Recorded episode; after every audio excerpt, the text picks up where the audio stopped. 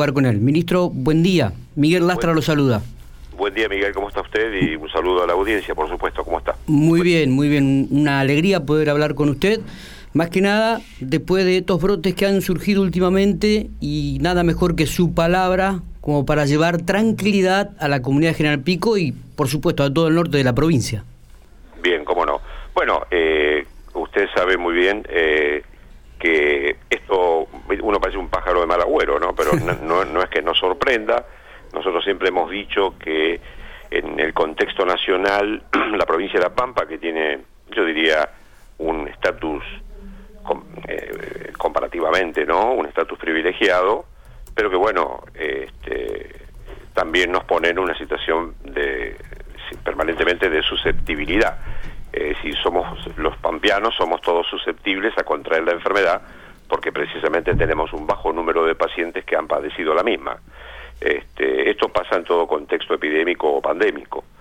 Eh, por lo tanto, dicho esto, eh, una vez más, eh, nosotros tenemos preparado al equipo de salud, el ministerio en, su, toda su extensión, con una alerta permanente para la detección de estos casos que seguramente vamos a seguir presenciando y teniendo durante todo el periodo de tiempo que este virus nos acompaña. Claro. Entonces, eh, algunos, mm, algunas personas me han criticado por decir esto o también me han criticado por decir también estamos preparados para una eventual para un eventual brote epidémico. Yo, a ver, los títulos en los periódicos, eh, como, como le dicen, los copetes, yo no los pongo. Yo no estoy este, esperando como si fuera una cosa eh, placentera. Yo estoy diciendo, estoy esperando el peor escenario, porque me preparo de esa manera, esperando que pase lo mejor. Pero si ocurre lo peor, estamos preparados para asistirlo. Entonces, eh, salen diciendo, bueno, estas cosas, eh, no es que me molesten las críticas, sino me molesta la forma a veces de la interpretación de lo que uno dice, ¿no?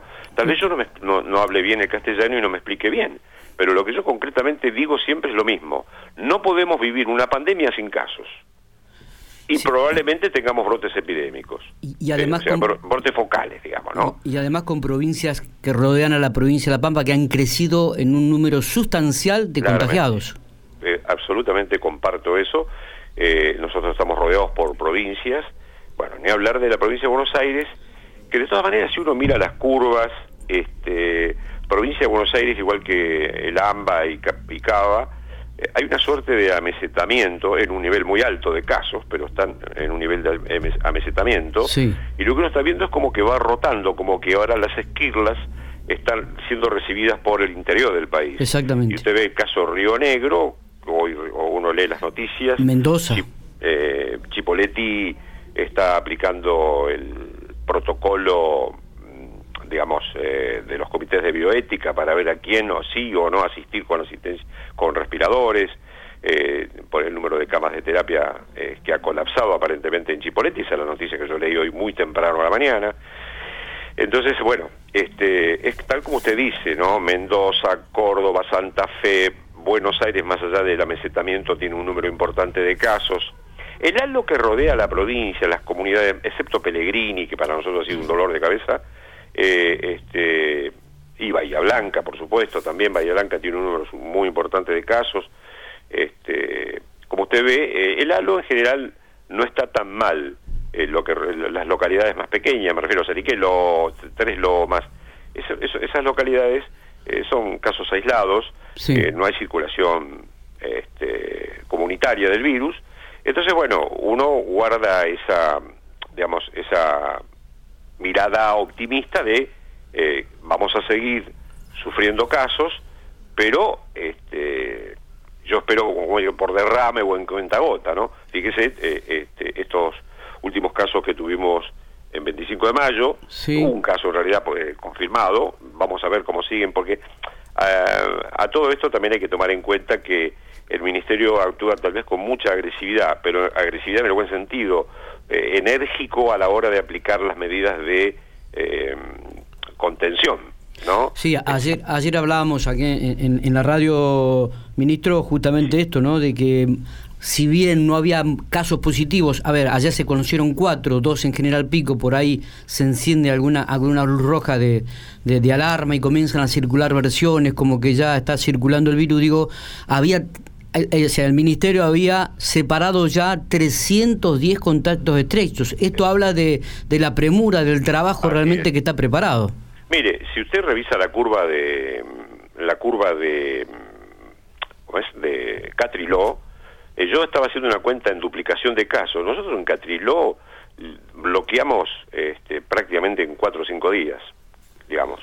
El brote ese de Catriló, que fue el más intenso que tuvo la provincia. Claro, algunos pueden criticarnos, eh, digamos, técnicamente, si usted quiere decirlo, eh, o, qué fundamentos hemos empleado. y bueno, como yo desde el primer día, este, en lo personal, mm, digamos, uno tiene que tener una guía pero yo discuto, no nos tenemos que quedar con la guía esto de, la definición de caso sospechoso, todas estas definiciones que la hemos tomado, el mundo entero las ha tomado, a partir de las experiencias previas de pandemias o epidemias con otros coronavirus. Pero este coronavirus tiene conductas diferentes a los anteriores. Entonces yo digo, si nos quedamos aferrados a, digamos, conceptualmente a lo que se hizo en, en 2003, eh, por ejemplo, y yo digo que ahí, eh, a ver, los moldes están hechos para que uno los rompa a veces. Eh, yo soy, por mi propia formación, tal vez academicista, y eso, eso probablemente pudo haber jugado en contra, pero sin embargo creo que mm, hemos tenido una actitud mucho más amplia, y, si bien yo sé que incomodamos a muchas personas, no tengo duda alguna de que eso ocurre, porque lamentablemente en, esta, en este contexto siempre hay gente que se siente perjudicada, limitada, restringida. Este, es inevitable que eso ocurra, pero fíjese los resultados al día de hoy en la provincia y sin ser, este, a ver, eh, eh, como ganadores, ni mucho menos, como todo lo contrario, somos muy modestos, pero sí decimos que comparativamente a otras a otras provincias, a otros comportamientos, nuestra eh, conducta intensa eh, ha bloqueado bastante bien al día de hoy este, los casos que hemos tenido, ¿no? Sí, también de buenos días, ministro. Matías Oporto lo saluda. ¿Qué tal, Matías? ¿Cómo le va? Justamente, la, tener una provincia pocamente o, no tan densamente poblada hace que estas actuaciones rápidas del, Ministerio y todo el equipo de salud eh, se contengan rápidamente. No hay muchas provincias donde el ministro va hasta, eh, no sé, cuando inició todo lo de Catreló, ¿no? Sí, sí. Eh, en eso comparto con usted, nosotros tenemos ventajas comparativas territorial y demográfica, eso no ninguna duda este, eso nos da es esas ventajas. Pero, este, una vez más, hay que estar muy alerta, hay que estar muy atento y por suerte los equipos de salud, en Pico en particular, el equipo de salud en este último, en este, siempre, pero en esta última, eh, digamos, situación que atravesaron en estos días y están atravesando, el equipo de salud actuó muy bien. Eh, yo estoy muy satisfecho y agradecido por el compromiso que han mostrado y, y las horas que se han quedado trabajando, porque mucha gente no sabe eh, el, esfuerzo que significa la reconstrucción epidemiológica, el, detectar el caso, el, nexo epidemiológico, el contacto estrecho, el contacto del contacto. Es, es, es un trabajo realmente arduo que necesitamos de la colaboración de la gente este, que la gente confíe en el equipo de salud para que nosotros podamos hacer las acciones que, protejan finalmente a la comunidad plena, ¿no es cierto? Tal cual. Ministro, eh, ¿se pudo saber eh, cuál es el nexo e-, epidemiológico de los casos recientes detectados en General Pico? Mire, nosotros eh, seguimos pensando, sí tenemos, no tenemos dudas, este, en Pico no tenemos dudas, seguimos pensando que este, Pellegrini eh, Catrillo Pellegrini eh, siempre ha sido, eh, y, Pellegrini en particular aún no ha resuelto el problema. Pellegrini lo tiene atenuado pero no resuelto. Y este, usted puede preguntarle al equipo de salud de, Pico y le van a dar todas las precisiones eh, que orientan claramente a, este, a ese, digamos, a ese foco, ¿no? En eso no tenemos ninguna duda. Inclusive han surgido también en Pellegrini en estas últimas semanas, creo que varios casos o más casos de, lo, de los que había, ¿no? Y eh, por eso yo, nosotros no tenemos tenemos una mirada de Pellegrini este, a la distancia, como podemos tener una mirada de Tres Lomas o, o, o, Trenquerauque, o lo que nos pueden contar algunos amigos, pero no es lo mismo el seguimiento que tenemos nosotros acá este, territorial, que es intenso. Eh, nosotros podemos opinar cautelosamente sobre Pellegrini, porque además, este, eh, digamos, hemos tenido la, la posibilidad de dialogar con la gente de Pellegrini estamos tratando de colaborar con ellos porque es importante eh, que, digamos que le podamos dar algunas eh, algunas herramientas también que son propias de la provincia pero que nos ayudarían a contener eh, les, les ayudarían a contener el foco a ellos y este, eso también nos beneficiaría indirectamente a nosotros ¿no? Seguro. Ministro este, para llevar también un poco de, de, tranquilidad, usted sabe que con esta aparición de casos aquí en la ciudad de General Pico se, en algunos medios y, en la calle se corre el rumor, el rum rum de que ya habría circulación viral. Esto este, lo tenemos que descartar, tenemos que llevar tranquilidad a la población, a la gente. Al día de hoy hay que descartarlo totalmente, eso no está pasando. Este, vuelvo a repetir, creo que el equipo de salud de, de, Pico actuó muy, muy bien y hasta ahora los, las... Eh, eh, los datos que vamos recogiendo día a día nos muestran que el camino está correcto. Esto no quiere decir que hoy, mañana, pasado, ustedes digan, tenemos un caso más, dos casos más, tres casos más, porque muchos de, eh, usted tiene 300 personas o 400 personas eh, aisladas. Las tiene aisladas por un motivo, o porque es un contacto estrecho, o porque es un contacto de un contacto estrecho, ¿no es cierto? Entonces, si usted la tiene, eh, eh, usted tiene un grupo X de personas aisladas, están aisladas por ese motivo, porque pueden desarrollar la enfermedad o porque la tienen en forma asintomática por haber estado en contacto con alguien que sí padece la enfermedad. Entonces usted ve, como nos ha pasado con Catrilo, que eh, día a día íbamos incorporando casos, pero ya estaban aislados. Acá el secreto, el secreto es aislar el paciente o el eventual potencial paciente. Cuando usted hace eso, usted corta, la, cadena. de contagio. Luego, cuatro días después, yo digo, el señor Ignacio da positivo, uno se alarma porque suma un caso más, alguno puede estar distraído y se alarma porque suma un caso más.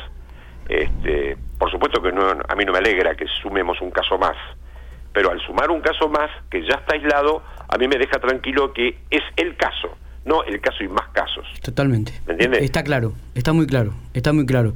Con respecto a las reuniones sociales y, familiares, ¿se va a mantener la postura, ministro? ¿Está pensado en ampliar los días?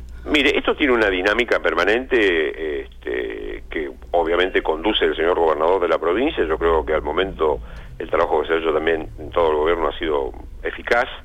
Este, yo digo, uno lo tiene que pensar esto con mucho dinamismo, eh, este, eh, las cosas eh, van y vienen, es el día a día, es estar este, corrigiendo sobre la marcha, es también aprender sobre la marcha. Yo, por ejemplo, creo y me hago cargo de uno de los errores que, yo digo, me hago cargo porque yo fui tal vez uno de los actores más importantes en haber generado una discusión que no debía haber ocurrido, como por ejemplo, yo le pongo un ejemplo de lo que creo que a veces uno se equivoca por por la dinámica que tiene esto y porque uno tiene una un entrenamiento y uno tiene un preacondicionamiento que hace que uno defina situaciones que este, después uno cuando hace el balance, yo por lo menos hago el balance y la autocrítica de decir, nos hemos equivocado. Ejemplo, a ver. nunca tuvimos que haber discutido como médicos, nunca tuvimos que haber discutido como médicos este, el uso de la mascarilla. Nunca.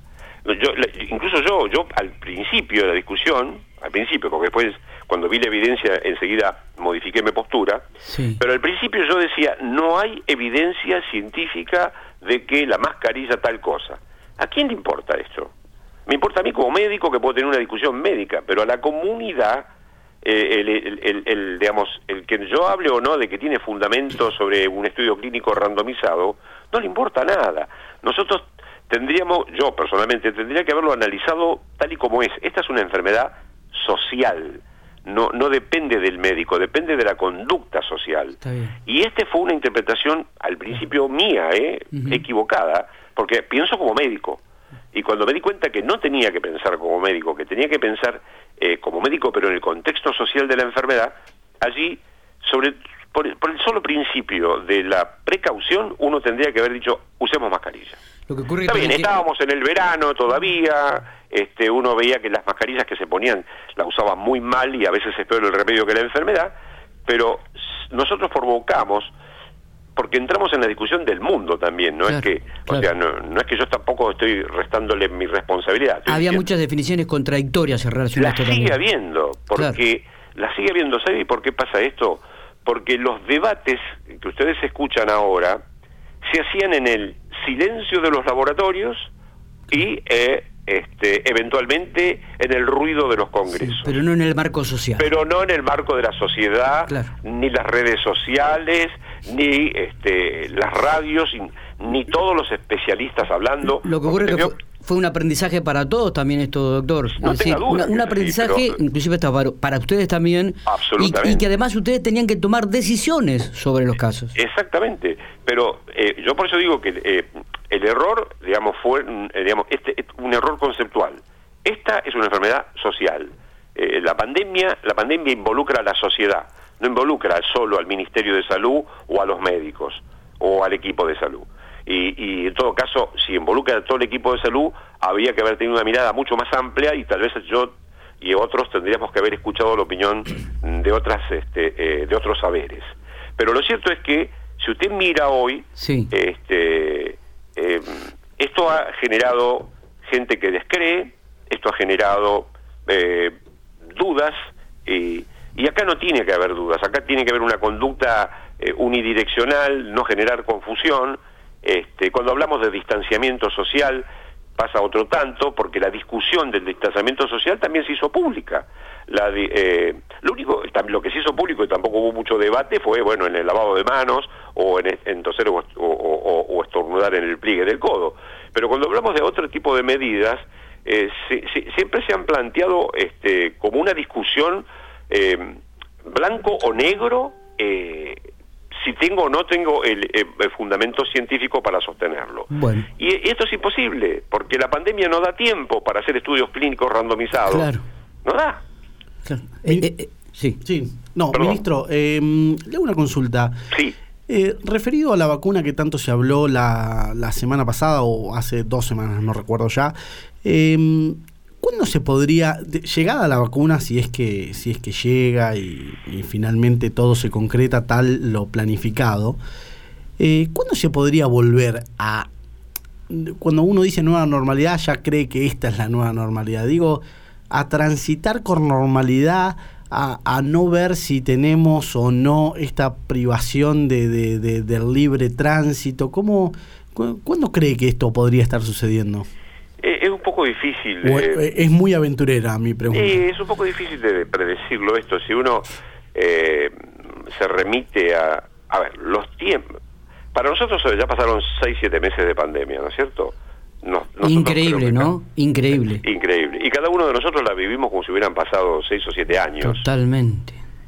porque si uno toma en cuenta la velocidad con que se describió el genoma de este virus y la velocidad con que se ha trabajado en la producción, no en la producción, sino en la puesta en marcha de los estudios de las eventuales vacunas que podrían llegar a, digamos, a, resolver parte de este conflicto, yo creo que va, a ser seguramente la, solución eh, parcial o, definitiva. Digo parcial si va a haber que vacunarse más de una vez, porque hay que ver qué tipo, porque todavía estamos discutiendo qué tipo de inmunidad este, va a generar. Va a generar. Ya se sabe porque ya está publicado que hubo reinfecciones, este, no muchos casos reportados, pero casos reportados de reinfecciones, porque el virus tiene una capacidad de mutar, todos los virus, todos los virus respiratorios tienen una enorme capacidad de mutación, y este bueno, ya un caso de un, paciente en Hong Kong que luego de haber padecido eh, la enfermedad, tres meses después, cuatro meses después, fue a, pasear a, a Europa y contrajo de vuelta el COVID y cuando hicieron la, evaluación genómica comprobaron que tenía un, coronavirus, digamos, el mismo SARS-CoV-2, pero con una modificación en su código genético. por eso le digo, es todo muy complicado, va todo a mucha velocidad, pero yo creo que vamos a tener que pensar que vamos a tener que transcurrir todo el próximo año también con la presencia de este virus. Este, por ahí yo también estoy haciendo, ojalá me equivoque, voy a ser el primero en festejarlo, ¿no? Pero creo que por más rápido que vaya y, poder mm, encontrar la vacuna y poder producir la vacuna y poder vacunar primero a las poblaciones de más riesgo, como se hace, siempre se, se selecciona población población objeto para que la vacunación tenga sentido. Sí. Y eso va a llevar un tiempo mucho más largo de lo que todos quisiéramos. Va, va, a suceder lo mismo que sucede con, por ejemplo, la vacuna de la gripe, que, que va mutando la cepa. No entiendo bien cómo funciona, pero... Muy bien. Es, es, una posibilidad, es una posibilidad. Fíjese que hay, no, no vamos a decir los nombres, pero hay una vacuna que se aplica en dos dosis, este, hay vacunas que tienen eh, un sustento viral con virus atenuados o virus, eh, digamos, modificados para este, transportar eh, carga genética del coronavirus. En fin, hay, hay, hay siete vacunas, de las cuales cinco están muy en carrera, hay dos que están adelantadas pero yo creo que tenemos que tener mucha paciencia y en la espera de esta solución, eh, más allá de que nos tengamos que vacunar anualmente, este, en espera de esta solución, eh, tenemos que tener mucha cautela, eh, no, no, no, estar atemorizados, porque no se puede vivir atemorizado, pero sí saber que... Este, ser cautos. Ser cautos, el virus está, el virus está circulando en el mundo, está provocando mucha enfermedad, este, y bueno... Eh, por más que no nos guste esta realidad, eh, todos tenemos que acompañarnos entre todos. Este, la, última consulta, eh, doctor. ¿Lo han llamado, se han comunicado con usted de alguna otra provincia pidiendo alguna asistencia, la posibilidad de que la provincia este, preste, otorgue, brinde otros, un servicio en alguna provincia que está en una situación delicada en estos momentos? No, no. En ningún momento llamado por una situación de esa naturaleza. Bien. Si lo llamarían, ¿la provincia tendría la posibilidad de brindar este tipo de servicio o ayuda? Mire, eh, es un tema que uno lo tiene que analizar muy prudentemente. Primero, la provincia de La Pampa siempre ha sido solidaria y lo va a ser en todas las circunstancias, yo estimo. Pero nosotros tenemos eh, eh, que ser cautos en el análisis porque, digamos, el, lo que es material, lo que es físico, lo que puede ser, para poner en, blanco y negro, lo que es un respirador, si usted no lo tiene, lo compra, ¿no es cierto? Si tiene el dinero usted ya. Claro. Pero es de alguna manera relativamente simple de resolver. Lo que usted no puede resolver, como no pudo resolver el mundo entero, es el recurso humano. Claro. El recurso humano. Por supuesto, bueno, si usted no previó la cantidad de camas que pudiera tener que usar, está usted también en un problema.